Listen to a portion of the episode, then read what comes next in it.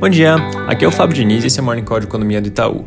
Começando pela China, ontem à noite saiu o PMI Caixinha de Serviços referente ao mês de julho. O índice atingiu 54,9, vindo de 50,3 no mês passado, ficando bem acima da projeção da, do mercado, que era de 50,5, e com isso mostrando uma recuperação forte no mês, antes do começo desses novos casos associados à variante Delta, que começaram a aparecer mais para o final de julho.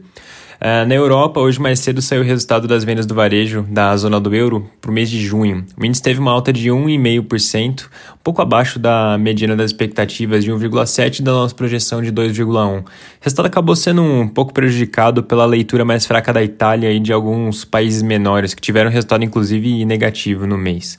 Passando para o Brasil, as discussões relacionadas à reformulação do Bolsa Família e ao pagamento dos precatórios seguem no centro das atenções.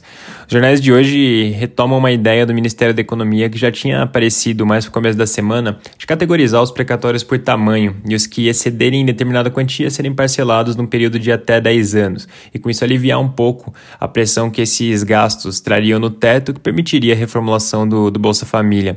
Então, pelo que vem circulando, a ideia é usar dois mecanismos. O primeiro seria seria temporário, com validade até 2029, e faria um ordenamento por valor dos precatórios, considerando os maiores pormenores os que fizessem a soma passar de 2,6% das receitas correntes líquidas, e eles seriam parcelados. Por esse critério, os precatórios com valor acima de 450 mil entrariam nessa conta. Tem cerca de 8.800 precatórios, no total de 264 mil que se enquadram nesse critério.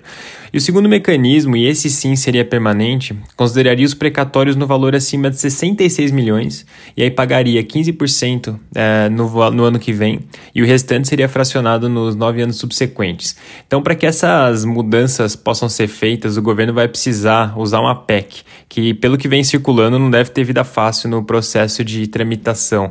É, para ilustrar, mesmo nesse estágio preliminar, é, onde o governo ainda está estudando como fazer isso, os jornais já destacam que tem uma mobilização grande dos estados contra a série de parcelamento. Então é bem importante ficar de olho nessa discussão, ela deve permanecer bem quente nos próximos dias.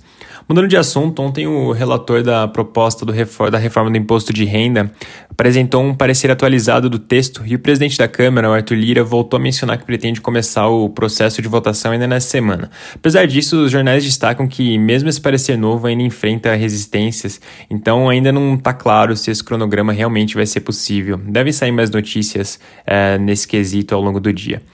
Na agenda de hoje, destaque para a reunião do Copom hoje à noite. A gente espera uma alta de um ponto, levando a Selic para 5,25% ao ano. Essa decisão é consistente com a sinalização do Copom de realizar uma normalização mais rápida se Primeiro, a evolução dos preços mais inerciais do setor de serviço mostrasse uma aceleração da inflação, ou segundo, que as expectativas de inflação para 2022 continuassem a subir. No nosso entendimento, essas duas condições aconteceram. Isso justifica esse aumento de um ponto.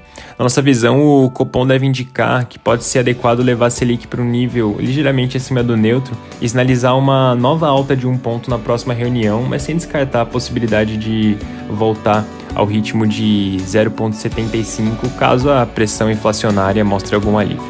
É isso por hoje, um bom dia.